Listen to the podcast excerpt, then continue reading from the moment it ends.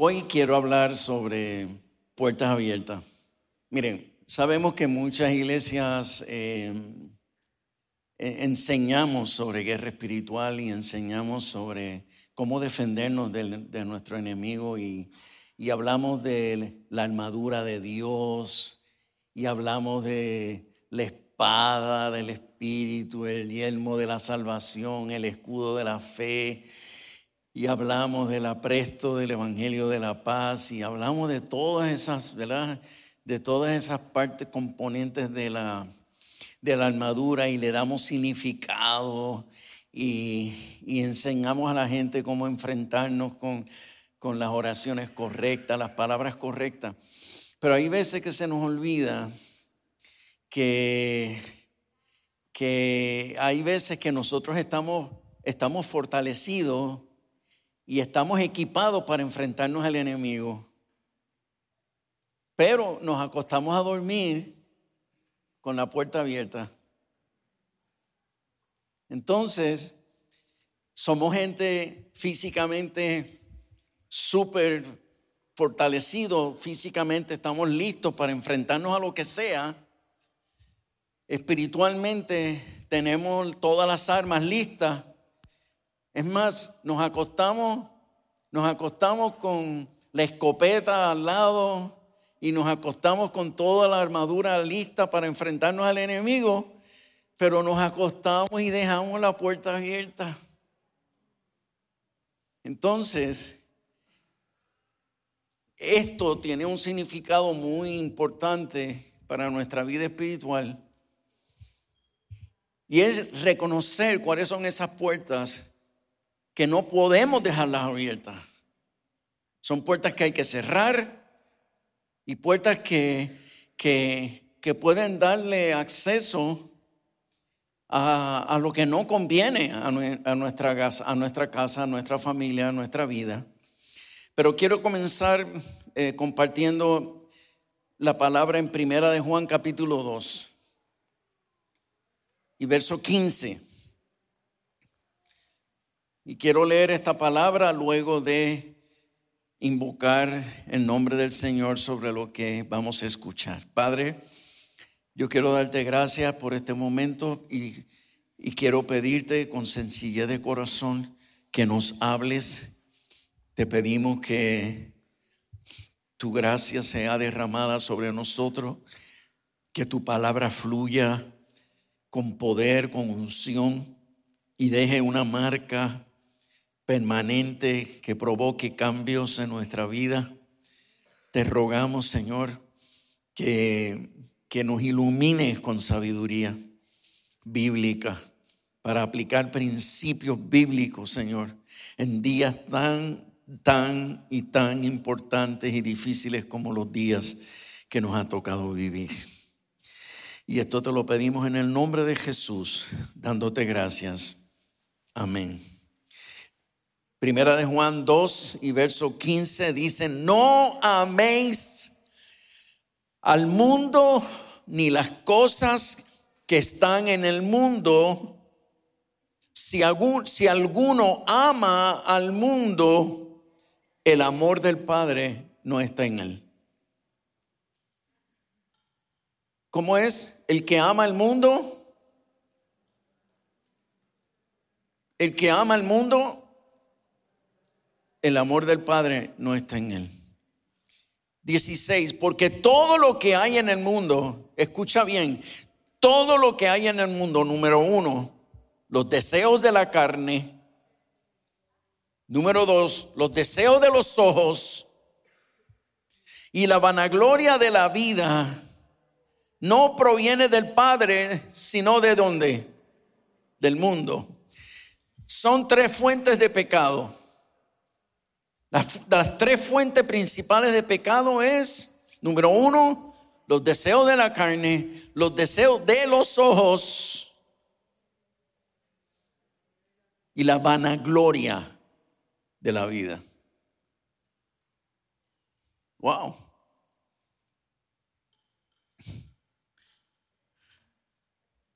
Entonces el verso 17 dice, y el mundo pasa y sus deseos también pasan, pero el que hace la voluntad de Dios, ¿qué? Permanece para siempre. Amado, los pecados del mundo se resumen en tres categorías. Y perdonen que lo repita, pero es bien importante que entendamos esto. Todos los pecados del mundo se resumen en los deseos de la carne, en los deseos de los ojos y la vanagloria de la vida. Y es por eso que Satanás siempre va a tratar de entrar por una de esas tres áreas de la vida humana. Y si él no, si él no logra entrar por, por, por los deseos de la carne, va a provocar a tus ojos, va a provocar a tus ojos a codicia. Y si no logra eso, va a buscar la manera de, de cautivarnos a través de la vanagloria de la vida. Pero como Satanás sabe que tú eres un cristiano, que buscas el rostro de Dios, que lees la palabra, que te congregas regularmente, que eres una persona que estás eh, alerta, que alabas, adoras a Dios, Él sabe que no puede hacer nada contigo, pero Él va a procurar pacientemente que tú abras una puerta y descuides esa puerta, la dejes ahí a media abierta porque Él pacientemente va a esperar el momento que abramos y dejemos una puerta abierta y por ahí va a entrar. Y ya después que esté dentro, se le va a hacer mucho más fácil el asunto. Y fíjate cómo Él trabaja. En Génesis 3, capítulo, en, en Génesis 3, versículo 1, la escritura hablándonos de la caída del hombre nos dice así. Pero la serpiente era qué? ¿Cómo? Otra vez. Pero la serpiente era astuta, más que todos los animales del campo que Jehová Dios había hecho, la cual dijo a la mujer, con que Dios os ha dicho no comáis de todo árbol del huerto.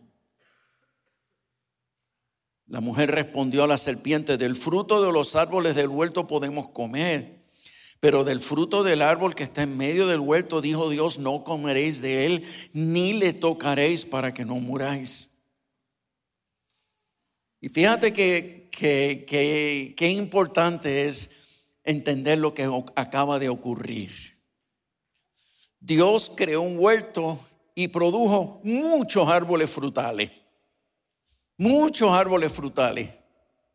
Y el huerto estaba saturado de, árboles frutales deliciosos, de diferentes colores, de diferentes texturas. Había de todo para todos. Solo que dentro de todo aquel montón de árboles frutales había uno que Dios dijo, Disfruta de todos los árboles que cree, de todos los árboles que planté en el huerto. Disfruta, disfruta, di conmigo, disfruta. Pero hay uno que no te es lícito comer de él. Uno, uno solo. Habían 99 frutos, árboles frutales buenos, y solamente uno era prohibido, uno solo.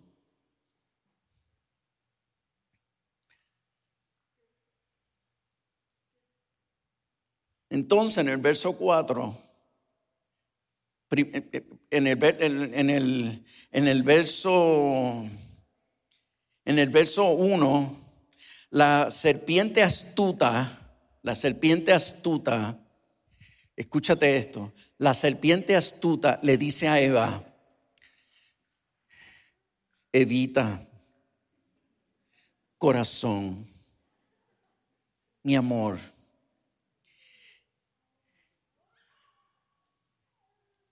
¿Te fijaste en el, en el árbol del conocimiento del bien y del mal? ¿Te fijaste en él? En otras palabras, mira lo que Satanás siempre va a hacer. Pueden haber, pueden haber 99 cosas buenas alrededor tuya para que tú las puedes disfrutar. Pero él siempre va a procurar atraer tu mirada, atraer tu mirada hacia qué? Hacia lo prohibido. Y en vez de poner tu mirada entre tantas cosas que tú puedes disfrutar en la vida, Él se va a enfocar en poner, en atraer tu mirada hacia el árbol prohibido. Y lo que le dijo fue a Eva, evita con que Dios te, te vino con el cuento. Que no puedes comer de ese árbol. Probablemente ella ni lo veía porque había tantos árboles buenos que ella ni veía ese. Pero él se hizo, que ella se fijara. Y le dijo, con que Dios dijo que tú no podías comer de ese árbol. Ella dijo, no, no, ni, ni tocarlo siquiera. Porque el día que comamos de él, moriremos. Y entonces viene la serpiente y le dice en el, en el verso 4, ¿sabes algo, Eva? Tú no vas a morir nada. No vas a morir nada. Porque yo, mira dónde estoy y, y desobedecí las instrucciones de Dios. Y mira dónde estoy. Lo que pasa es que Dios es un fundamentalista. Dios es un legalista que no le gusta que nosotros disfrutemos de la vida. Mentira. Nos dio 99 para que disfrutáramos, para que tuviésemos placer de comer de ello. Pero había uno que no. Porque al comer de ese árbol, entonces vendría sobre nosotros el conocimiento del bien y del mal. ¿Y qué ocurre con, el, eh, con este conocimiento? Que cuando el ser humano conoce el mal, el mal que conoce lo ata.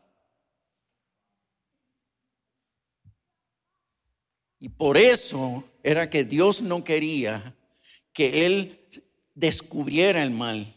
Porque la única persona que se puede exponer al mal sin corromperse es Dios. Fuera de Dios, quien se exponga al mal queda atado. Pero Satanás siempre va a atraer tu mirada y te va a decir, ¿sabes qué? No vas a morir nada. Lo que pasa es que Dios es un fundamentalista y un legalista y él no quiere que tú disfrutes de esto, pero ¿sabes qué? Tú eres ya suficientemente maduro para exponerte a esto sin, sin que te haga daño. Ya tú tienes 17 años y eso es suficiente para que te expongas a todo este mundo oscuro, aunque atractivo, pero ya tú tienes la capacidad de manejarlo y, te pones a escucharlo. Y entonces,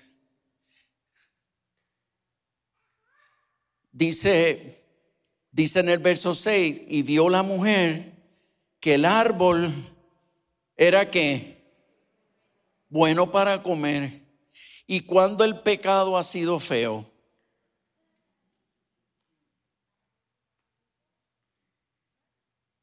Y vio una mujer que el árbol era bueno para comer y que era agradable a los ojos. Y árbol codiciable para alcanzar la sabiduría. Y tomó de su fruto y comió y dio también a su marido, el cual comió así como ella. Señores, ¿cuál fue la estrategia? Primero, esperar. Esperar. Esa fue la estrategia del diablo, esperar a que se abra una puerta. Y sabes algo, Satanás siempre estará detrás de ti, esperando pacientemente que dejes una puerta abierta. Lo, número dos, lo próximo que él va a hacer es cuestionar lo que te han enseñado. Lo que has aprendido en la iglesia te lo van a cuestionar en la universidad. Lo que has aprendido en la iglesia te lo van a cuestionar en tu escuela superior. Ya están cuestionando lo que los padres siembran en la iglesia, ya lo están cuestionando en las escuelas intermedias y hasta en las escuelas elementales. Poniendo en duda lo que nosotros los padres le estamos enseñando a nuestros hijos y lo que la iglesia le ha enseñado a nuestros hijos. Tres, no solamente lo van a, lo van a cuestionar, el próximo paso cuando ya te estés acostumbrando al cuestionamiento, te van a decir categóricamente, eso no es así, es de esta otra manera. No es como te lo enseñaron, es de esta otra manera. En otras palabras, tú no solamente, si eres chico, puedes disfrutar de una mujer, si eres hombre, si eres mujer, no solo puedes disfrutar de un, de un hombre, sino que también si eres mujer, puedes disfrutar de otra mujer. Y si eres varón, puedes disfrutar de otro hombre. ¿Y qué hay de malo? El único malo que hay aquí es Dios, que se impone a prohibir cosas cuando el amor es libre. Qué lindo se escucha. Se escucha se escucha razonable.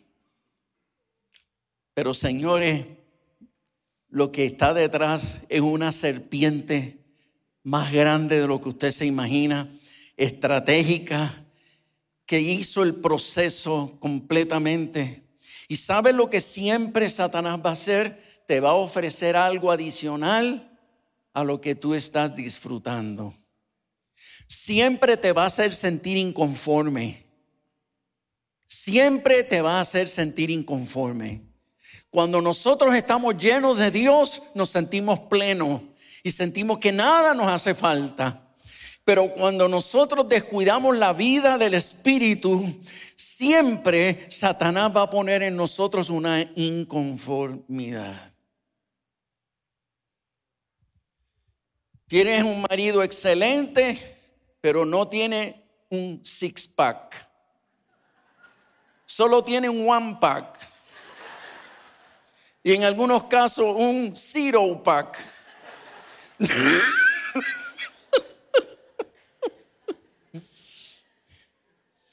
y tienes el mejor marido del mundo, pero como no tiene el six pack, empezó a crear una ansiedad y empezó a traer tu mirada hacia los que tienen six Pero muchos de los que tienen six pack le falta lo más importante. Y es un corazón lleno de Dios.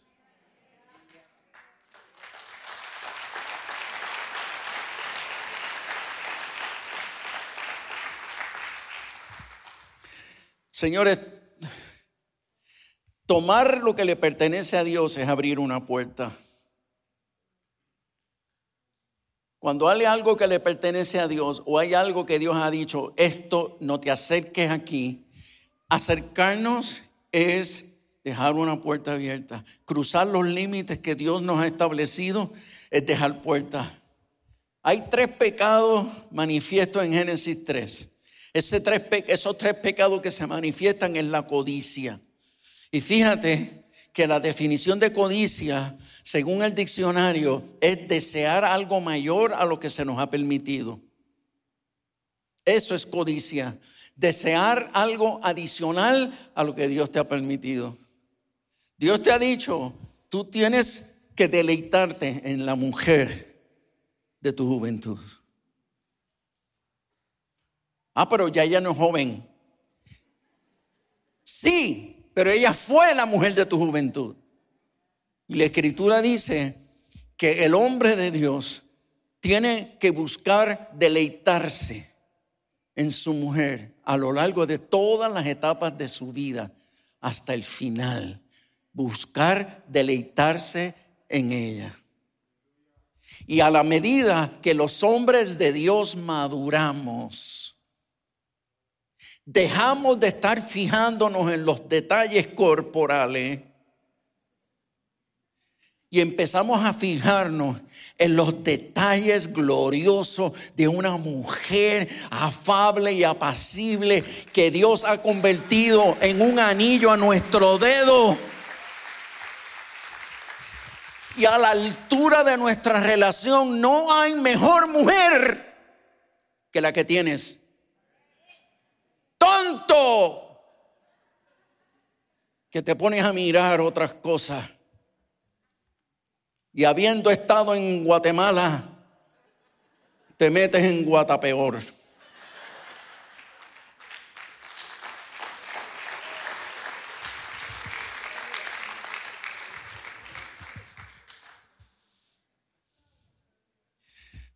El segundo pecado que se manifestó en el Edén fue la incredulidad.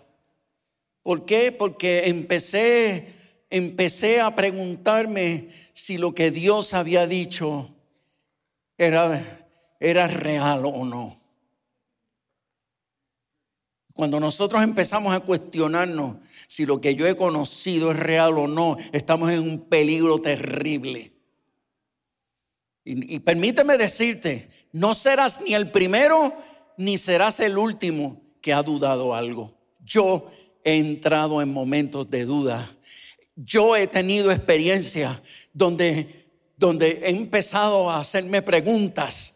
Yo vengo de un trasfondo de, ciencia, eso fue lo que estudié en la universidad. Tengo mi mente programada para la ciencia y por eso muchas veces he pasado por procesos de cuestionarme las cosas que están dichas en las escrituras. Pero en vez de poner a buscarme, en vez de ponerme a buscar respuestas en el mundo, el mundo es engañoso. Primero me pongo a buscar respuestas en la presencia de Dios. Si yo no encuentro respuestas en la presencia de Dios, pues entonces voy al mundo a buscarla.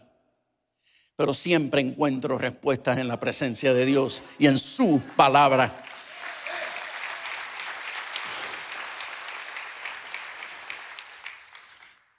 Entonces, lo otro que el tercer pecado que se manifestó en el Edén, fue la, vanagloria de la vida. Satanás le dijo a la mujer, serás como Dios, al comer de este fruto, serás como Dios. Mira, Eva, tú eres lo más grande que Dios ha creado debajo del sol. Tú eres el ser más poderoso que existe en toda la creación. Eres el ser más sobredotado que hay en toda la creación. Toda la creación fue creado de tierra, fue creado de agua, pero tú fuiste la única, la única y fuera de ti no hay otra, que fuiste creada de hueso, carne y sangre. Mujer, Dios te dio dones y talentos como no le dio a nadie. Mujer, lo más parecido a Dios en la tierra eres tú. No, no, bájale dos. Y es verdad, es verdad. Pero por ser verdad, escucha, escucha. Las que dijeron amén, escucha. por ser verdad, Satanás le dijo, negrita, lo único que te falta para ser igual a Dios es darle un ñaqui a esta fruta. Métele un mordisquito a esta fruta. Y eso es lo que te falta para ser igual a Dios. Entonces, ¿qué pasó? La vanagloria del corazón.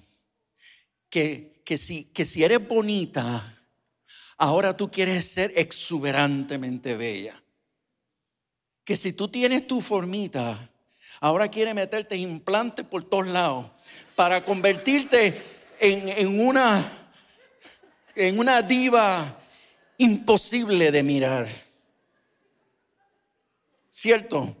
Y la vanagloria de la vida es la que hace que uno quiera siempre algo más para ser más atractivo, para ser más seductor, porque no solo las mujeres quieren ser seductoras, hay hombres que también quieren ser seductores y se pasan en los, en los gyms mirándose al espejo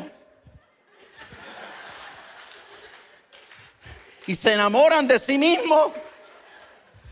Pero lo, pero, pero lo que tienen en el corazón es salir de ahí bien apretadito y todo el tiempo están haciendo ademanes con el propósito de lucirlo.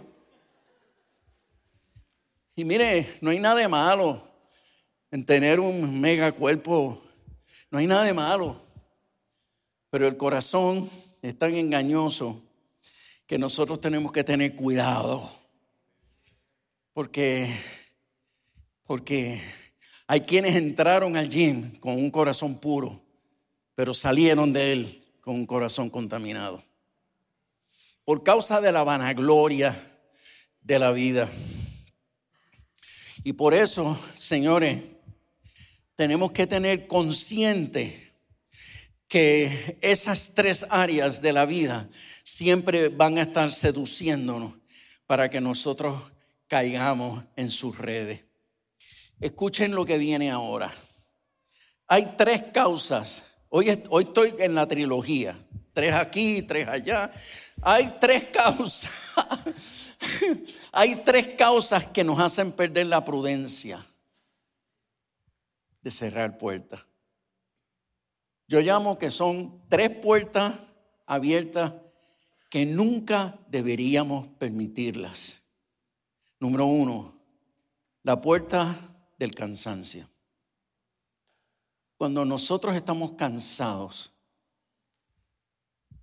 dejamos puertas semiabiertas. El mismo cansancio no te hace pasar el trabajo de cerrarla. Trabajar demasiado es un peligro. Hay quienes se exigen demasiado, tienen unas metas demasiado altas económicamente hablando y se exigen mucho y se enredan otras cosas. ¿Por qué? Porque en el mundo de los Estados Unidos hay mucha competencia. Y muchos se sienten presionados a competir. Y si aquel logró aquellas tantas cosas, y si aquel ya tiene su troca, yo quiero tener la mía. Y si aquel ya logró su casa, yo quiero lograr la mía. ¿A qué precio? Cuando todavía yo no estoy en el tiempo de codiciar esas cosas. Todavía yo no estoy en el tiempo. Porque si quisiera obtenerla, tendría que sacrificar lo insacrificable. Y entonces cuando estamos cansados y no tomamos descanso por estar afanados, por la necesidad de estar produciendo y acumular, acumular riqueza, es un peligro porque el mucho trabajo trae fatiga espiritual. Y muchas veces nos atrevemos a decirle a Dios, yo no oro lo suficiente lo, entiendo, pero tú comprendes por qué. Tengo mucho trabajo. Y Dios no tiene por qué comprenderte. ¿Por qué? Deja que los muertos entierren a sus muertos. Y tú ven y sígueme. Deja que otros vayan y siembren afuera de tiempo. Mientras tú ven y sígueme.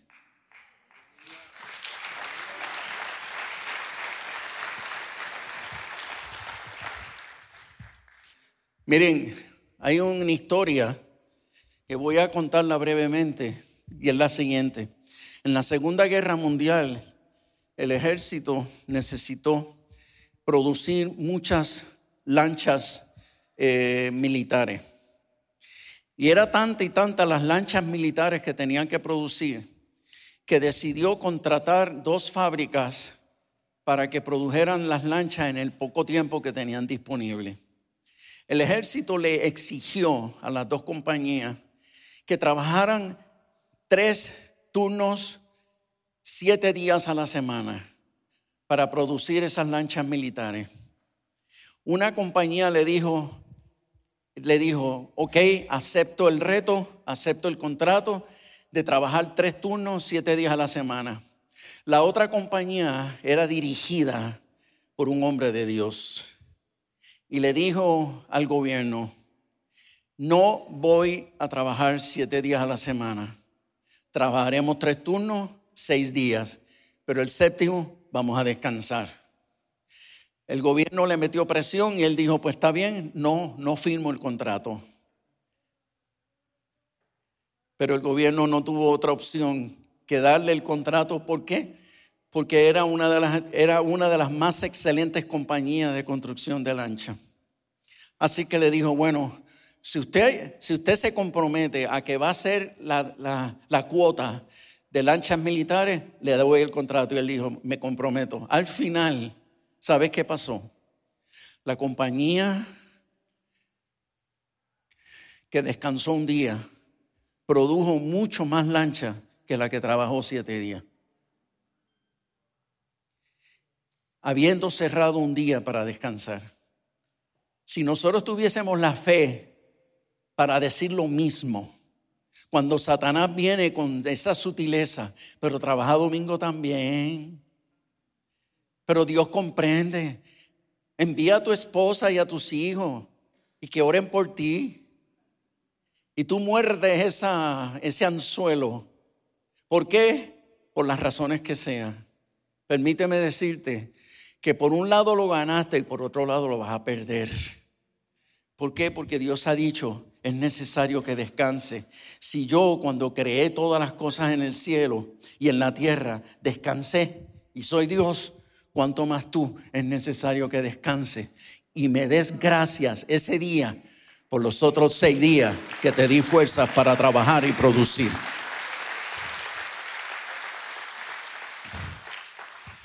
La segunda puerta abierta. ¿Cuál es la primera? La falta de descanso, el cansancio. La segunda puerta que dejamos abierta es el desánimo. ¿Cuánta gente se han sentido desanimada alguna vez? Uy, qué poca gente sincera hay aquí. Wow, yo creo que todo el mundo ha experimentado el desánimo. Desánimo en el matrimonio, desánimo en la iglesia, desánimo inclusive en nuestra vida de oración y nuestra vida de búsqueda de Dios. Nos hemos sentido desanimados. Mire, eso es de seres humanos. Eso es de seres humanos. ¿Cuántos se han desanimado alguna vez? Ah, salieron los honestos ahora. Qué bueno. Muy bien. Pues sabes algo, la espera desanima. Repito, la espera desanima. Y usted sabe que muchas veces Dios nos hace esperar. ¿Y sabe por qué Dios nos hace esperar? Porque la espera es una de las fuentes de desarrollo de carácter. Es una de las fuentes de madurez. El que sabe esperar madura y crece.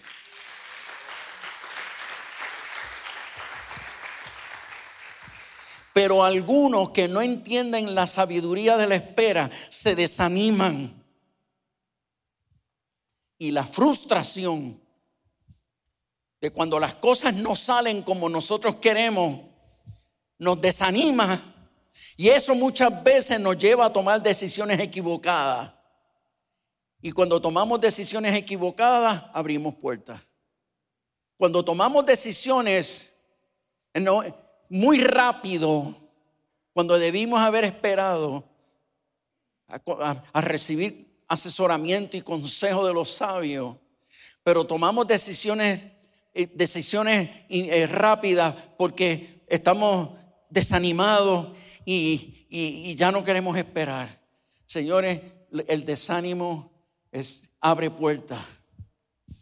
El tercer punto que abre puertas es el aburrimiento.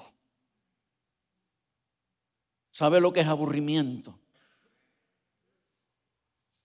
Esa inacción, esa inacción, crea aburrimiento.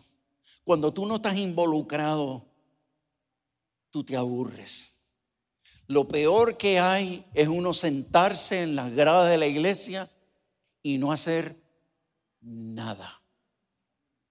Con tantas necesidades que hay. Y gente con los brazos cruzados, aburridos. Y no tienen sentido de pertenencia porque no están involucrados. Y pasa el tiempo y se aburren.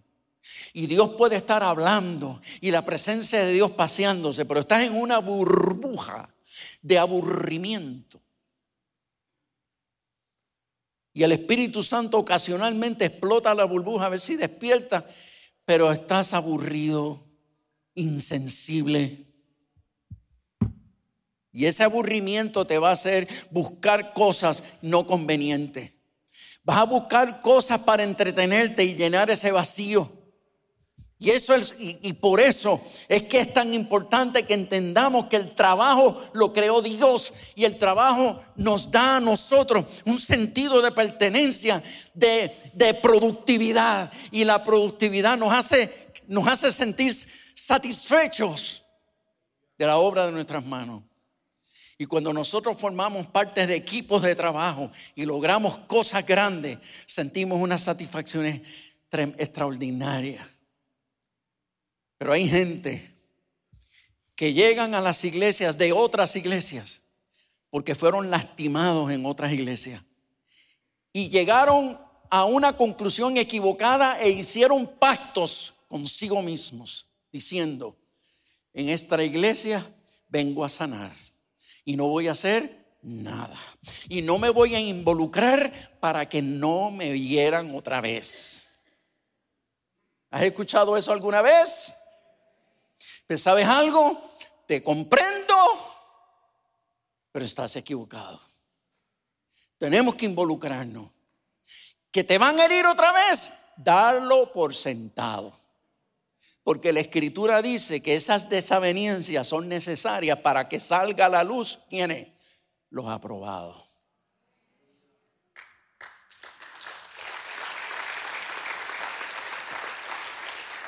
Quiere decir que si usted no quiere desavenencias, cruce de, cruce de, cruce de brazos y váyase a la última banca de la iglesia para que no para no tener desaveniencia. Pero permíteme decirte que son las desavenencias los que sacan a la luz los aprobados. Quiere decir que si tú quieres estar en un lugar seguro, no estás en el lugar de los aprobados. Escoge pues. ¿Quieres estar seguro en ti mismo, protegiendo tu corazoncito? Es mejor exponerte y decirle al Señor, Dame un corazón fuerte, fuerte, fuerte, fuerte por fuera y tiernecito por dentro. Y ese es el corazón perfecto. El que es lo suficientemente duro para no dejarse destruir, pero lo suficientemente tierno para seguir amando, inclusive a los difíciles, que son instrumentos de no sé quién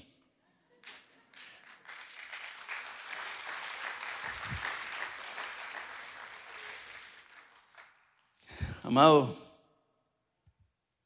las puertas abiertas ocurren por descuido.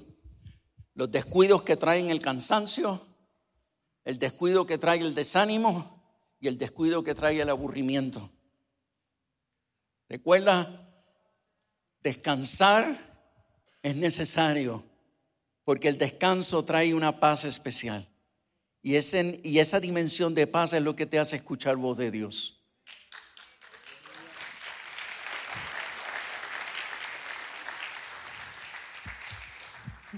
Quiero, quiero darle este último giro a la palabra. Y escúchame bien, porque voy ligero ahora. Amós capítulo 5 y verso 3 al 5 nos dice, porque así ha dicho Jehová el Señor, la ciudad que salga con mil, volverá con cuánto. Amós 5, 3 porque así ha dicho Jehová el Señor, la ciudad que salga con mil volverá con ciento, y la que salga con ciento volverá con diez en la casa de Israel. Pero así dice Jehová a la casa de Israel, buscadme y viviréis. Y no busquéis a Betel, ni entréis a Gilgal, ni paséis por Berseba, porque Gilgal será llevada en cautiverio y Betel será deshecha. Buscad a Jehová y viviréis.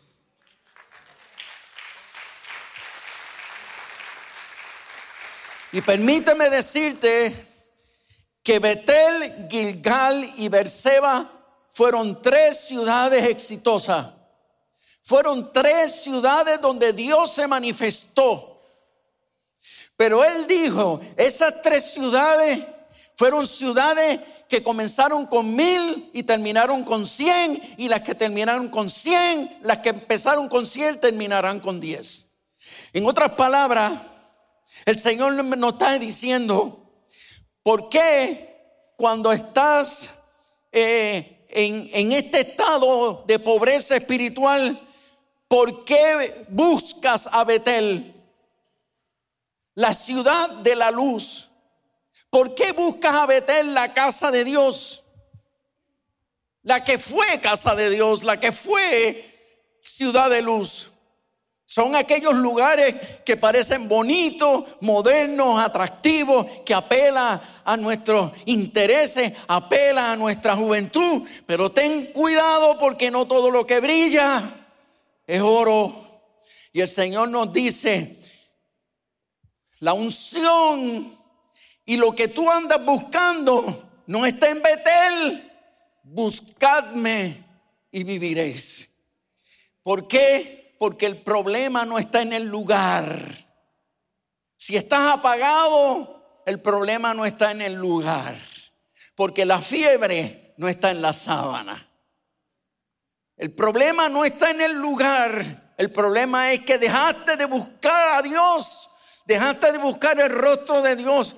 Pero el Señor nos está diciendo, si has caído en la pereza, del aburrimiento, si has caído en el desánimo, si has caído en el cansancio, no te pongas a buscar un lugar donde te aviven, porque el avivamiento está en buscar el rostro de Dios y viviremos.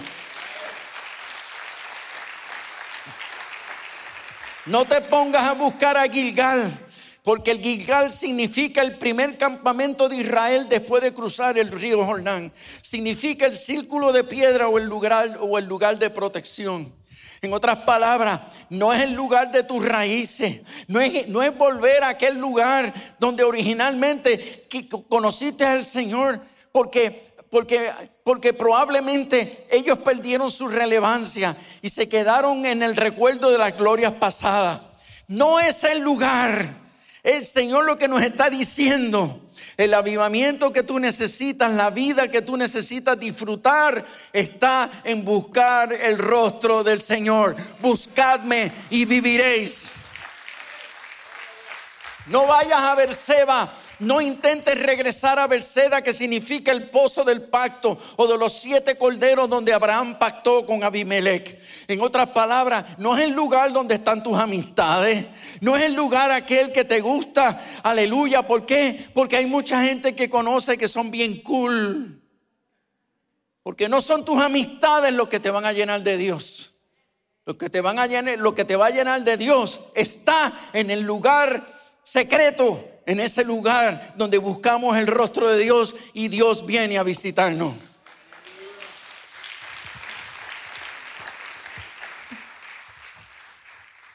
Si una de esas tres cosas te ha hecho dejar puertas abiertas, hoy toma una decisión. Y dile al Señor, Señor, yo quiero salir de este aburrimiento. Yo quiero salir de esta inacción, de esta vagancia, de este letargo espiritual. Yo eh, estoy aburrido y reconozco que es mi culpa, no voy a culpar a nadie y, me arrepiento y te pido perdón porque le, porque le eché la culpa a mis padres y te pido perdón porque le eché, mi, le, eché la culpa al pastor Y quiero pedirte perdón porque le eché la culpa al pastor de jóvenes. Y quiero pedirte perdón, Señor, porque le eché la culpa eh, al diablo. Y el diablo no es culpable de nada. Él solo se aprovecha de nuestras imprudencias. Pero Él no es capaz de hacer nada contra ti. Pero si no hubiésemos dejado esa puerta abierta, nada hubiese podido hacer contra ti. Pero dejamos puertas abiertas. Por lo tanto, hoy es el día de decirle al Señor, Señor, he escuchado tu voz y hoy yo decido cerrar las puertas que dejé abiertas. Y hoy tomo una decisión de que voy a buscar tu rostro. Quiere decir que hoy voy a llegar a mi casa y una de las primeras cosas que voy a hacer es ir a mi reloj despertador. Y lo voy a trazar, la alarma, 15 minutos, 20 minutos, media hora, según la fe te dé. Según la fe te dé. Si tienes fe para 10 minutos, 10 minutos antes de lo normal. Si tienes fe para 15, dale 15. Si tienes fe para media hora, dale media hora antes. Y mañana te levantas más temprano.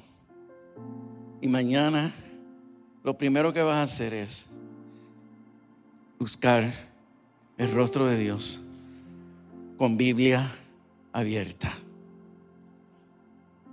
Repito, mañana me voy a levantar más temprano y buscar el rostro de Dios con Biblia abierta.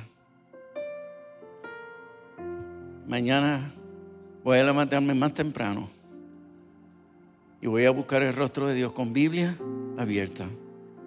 ¿Sabe por qué? Porque la carne es débil. Y cuando la carne no puede producir un acto de espiritualidad, abrimos las escrituras y nos inspiramos en la palabra. Y muchas veces cuando yo estoy así corto de palabra, y hay días que, y hay mañanas que estoy corto de palabra, voy a los salmos, voy a, voy a esos lugares de las escrituras que, donde hay gente de Dios expresando alabanzas extraordinarias. Y entonces comienzo en voz alta a leer esas alabanzas y esas expresiones de gratitud.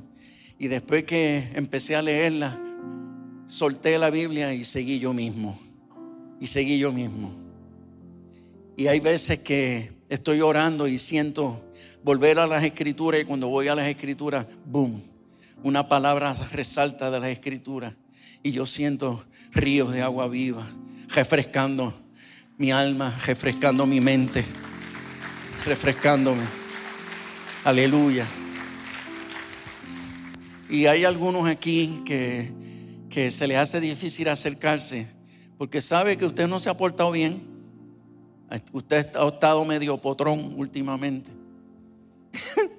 o potrona. Sí. Y, y entonces pues has estado como que muy peleoncita últimamente y muy gritón últimamente. Y no te soportas ni tú mismo. Entonces, pues, pues, cuando estamos en ese estado y vamos delante de Dios, estamos así como con un, un muro de plomo encima, pensando que Dios está como... Pero sabes algo, un día aprendí algo le dije a Dios, Dios, me está costando orar porque sé que no me he portado bien. ¿Y sabes la respuesta que Él me dio? Cuando más mal te portas, es más, cuanto más cerca estoy de ti. Y yo le dije, Señor, eso no me hace sentido. Y Él me dijo, ¿acaso no has leído en las escrituras que yo no he venido a buscar a los sanos, sino a los enfermos?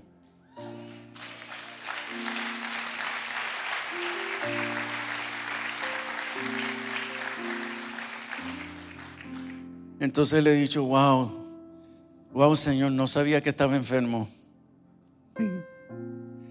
Pero es cierto, es cierto. Y, al saber que Dios se acerca más aún cuando estamos mal. No sé cómo te ocurre a ti, pero a mí me rompe la cabeza. A mí me vuela la cabeza. El, el creer, el pensar y creer que Dios nos ama a tal grado que estando mal es cuando más tiernamente nos arropa y nos levanta. La pregunta es, ¿cuántos aquí están dispuestos a ser arropados por el abrazo del Padre?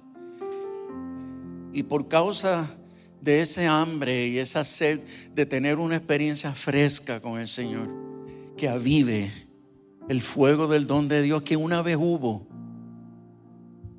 o que quizás nunca, pero quisieras y anhelas tener ese fuego dentro de ti.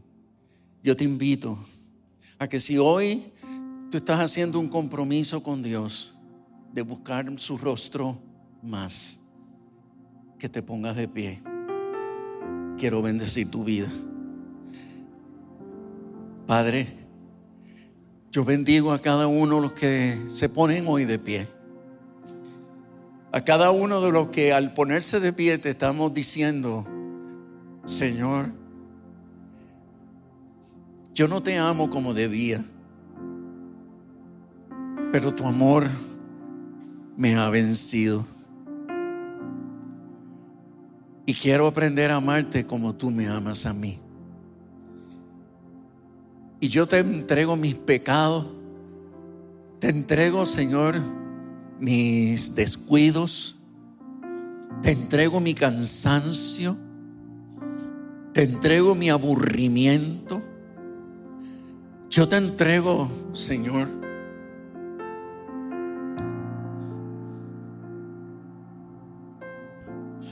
Yo te entrego, Señor, mi, mi corazón. Y te ruego que, que me des la, la capacidad de sacar esos minutos y buscar tu rostro. Señor, yo quiero buscar tu rostro. Yo decido buscar tu rostro más. Yo decido, Señor, humillarme, inclinarme delante de ti cada mañana y buscar que me hables y buscar tu bendición. Y yo te ruego, Señor, que lo que tú me des, repito, Señor, lo que tú me des, yo quiero darlo por gracia. Quiero darlo por gracia a mis a mi cónyuge, quiero darlo por gracia a mis hijos, quiero darlo por gracia a mis padres, quiero darlo por gracia a mis compañeros de estudio o de trabajo. Quiero darlo por gracia a otros. Señor, lléname de luz y enciende un avivamiento en mi vida. Yo te lo pido, por favor. Conviérteme en un hombre, una mujer preparado para enfrentarme a todas las acechanzas y maquinaciones del diablo y aplastarlo como se aplastan las serpientes y escorpiones. En el nombre del Padre, del Hijo y del Espíritu Santo. Amén. Amén. Amén. Declaro un día nuevo para ti. Proclamo un avivamiento sobre tu vida. Bendigo tu casa e invoco al Espíritu de Dios para que santifique tu casa. Y donde quiera que donde quiera que hubo tinieblas y donde quiera que se acomodó un espíritu inmundo, en el nombre de Jesús le ordeno que salga de ese lugar. Porque el ejército del Dios viviente esta tarde entra a su casa a tomar posesión total de su casa. Lugar donde la presencia de Dios sea de pasear. En el nombre de Jesús. Amén. Y amén.